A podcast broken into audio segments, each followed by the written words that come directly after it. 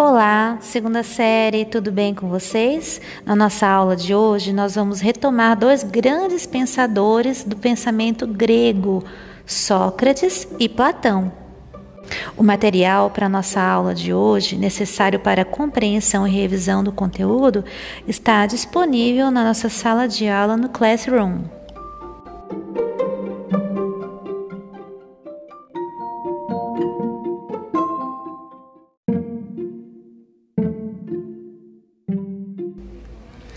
Sócrates viveu em Atenas entre os anos de 470 e 390 a.C.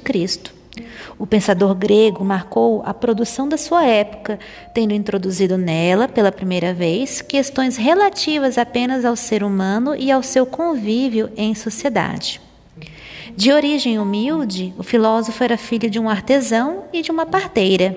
Em sua juventude, chegou a exercer o ofício do pai, também participou de campanhas militares, tendo lutado na Guerra do Peloponeso por volta de 431 a.C., em que se mostrou um soldado corajoso, justo e de grande resistência física.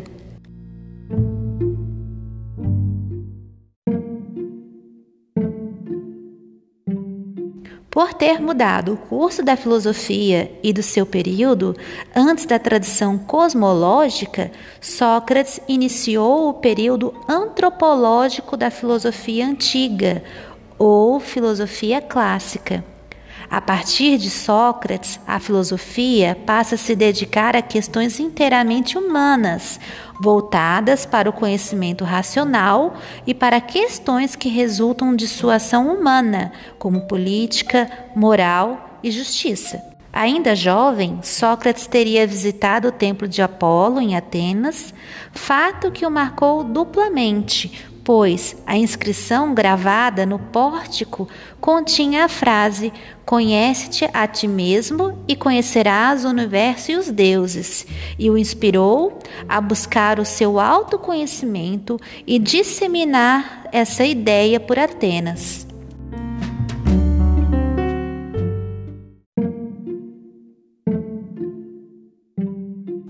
Segundo o pensador, o autoconhecimento seria o primeiro passo para uma vida plena e uma filosofia autêntica.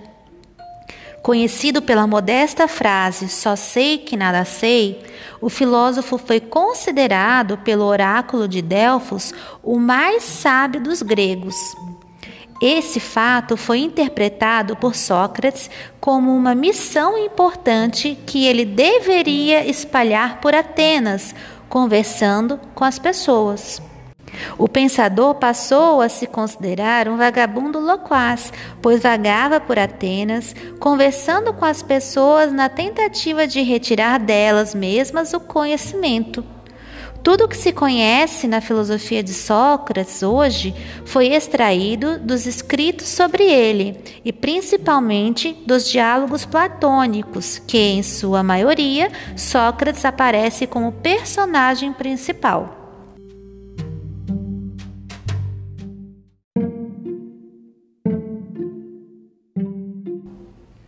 O método socrático é entendido como a forma que Sócrates fazia sua filosofia caminhando pelas praças de Atenas, pela ágora de Atenas, né? perguntando, questionando aqueles que se diziam sábio. E esse método, ele possui dois elementos essenciais, que são a ironia e a maiêutica. O filósofo proclamado como o mais sábio dos homens pelo oráculo, entendia que ele mesmo não ensinava nada a ninguém. Ele apenas fazia as pessoas pensarem por conta própria. Com seu método, ele induzia as pessoas a reconhecerem a sua própria ignorância e a formularem as suas próprias ideias.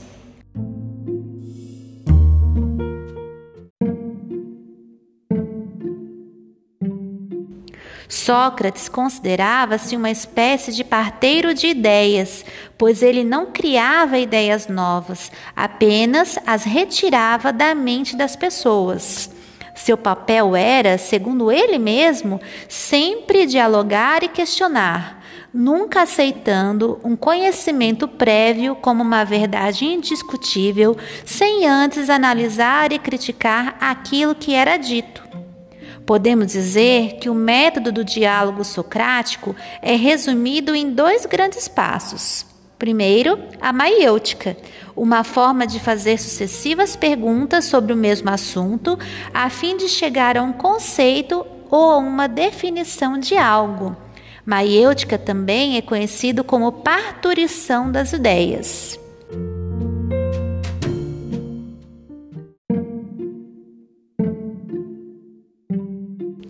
O outro grande passo é a ironia, uma forma de mostrar ao interlocutor que a resposta que a pessoa julgava estar correta era, na verdade, um engano. Com seu método, o pensador julgou levar a capacidade de pensar por conta própria e questionou o conhecimento estabelecido ao povo ateniense, estabelecendo uma nova maneira de se proceder filosoficamente e de combater o relativismo das opiniões.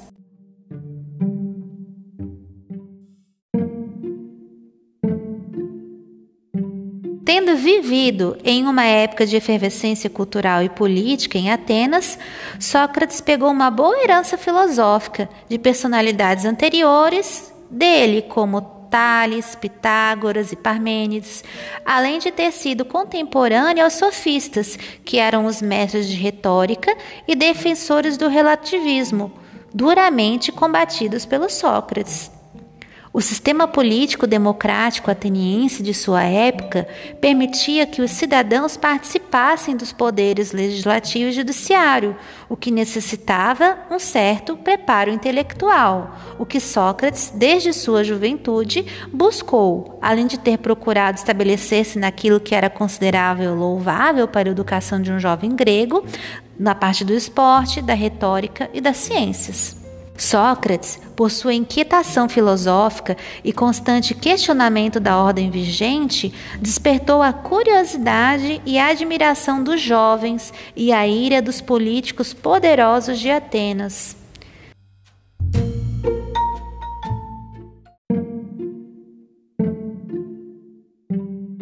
Diante de qualquer forma de governo e de qualquer autoridade constituída, Sócrates prestava primeiro obediência aos ditames de sua própria consciência, fato que acarretou acusações contra o filósofo que resultaram em seu julgamento e sua condenação à morte.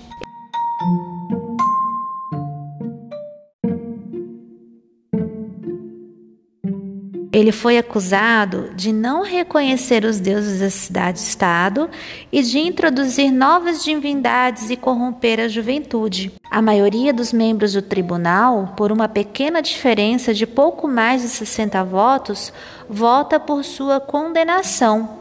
O acusador Meleto exigia a pena de morte, mas fora concedida a Sócrates a possibilidade de ele fixar uma sentença que poderia ou não ser acatada pelo júri, sendo sugerido pelo júri o exílio e por seus amigos o pagamento de uma multa.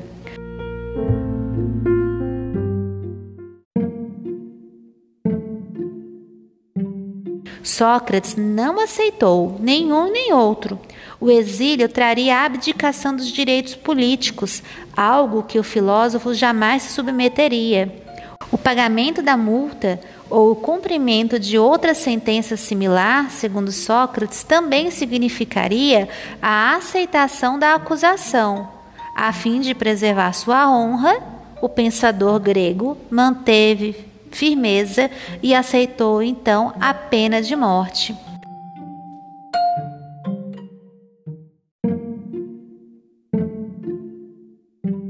Sócrates recebeu o cálice de veneno e bebeu, sem pestanejar, sem tentar qualquer subterfúgio e mantendo-se sempre altivo e honrado.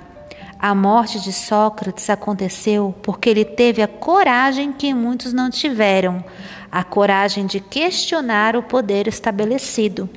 O filósofo morreu em 399 a.C., aos 71 anos de idade.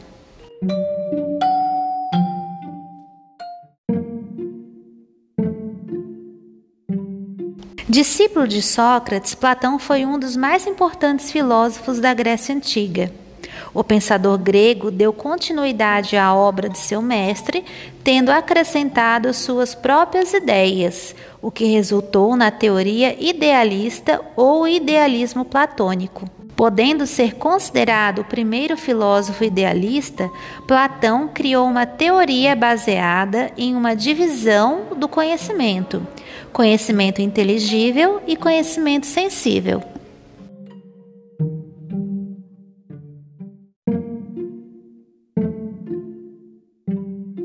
O conhecimento sensível é aquele que obtemos por meio de sentidos do corpo, é o conhecimento prático do mundo. O conhecimento inteligível é o que obtemos apenas por meio do nosso intelecto, que pode acessar a instâncias superiores, chamada por Platão de mundo das ideias, permitindo-nos entender as formas ou as ideias puras de todas as coisas que existem no mundo. Os objetos do mundo seriam, para Platão, então, apenas cópias imperfeitas das ideias, já essas seriam perfeitas.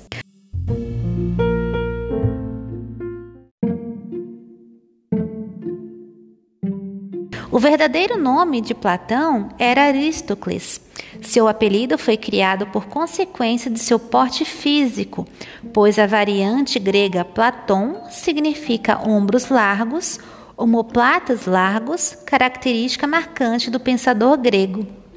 O filósofo, filho de uma família aristocrática, nasceu em Atenas no ano de 428 a.C.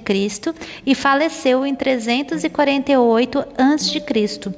Sua família pertencia a uma elite ateniense e tinha certa influência política pela descendência do legislador Solon por parte de sua mãe. Como era comum na época, o filósofo foi dedicado aos esportes em sua juventude, tendo participado de competições locais pré-olímpicas e lutou em diferentes campanhas militares da Guerra do Peloponeso, entre os anos de 409 e 404 a.C.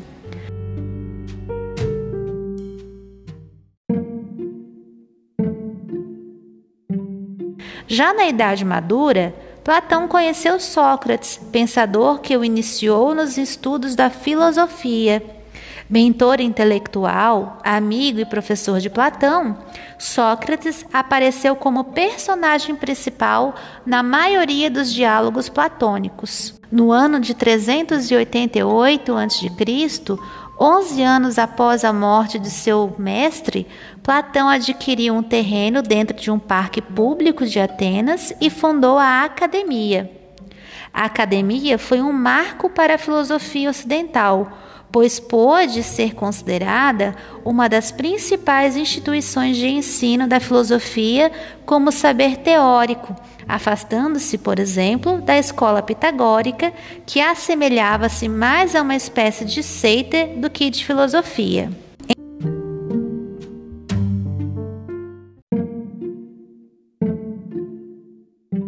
Entre as suas principais ideias, nós temos a dialética, na qual com clareza, Platão foi o primeiro filósofo a desenvolver essa teoria.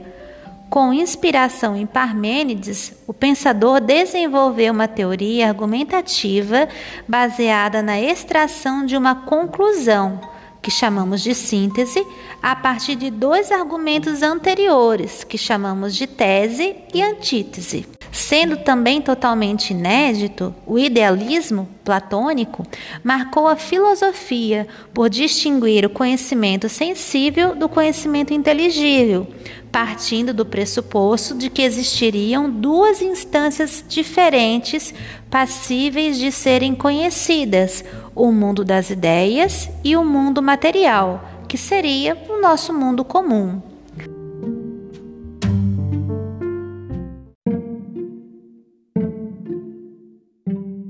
Segundo o pensador, o mundo das ideias forneceria um conhecimento verdadeiro, seguro e infinito sobre tudo o que existe.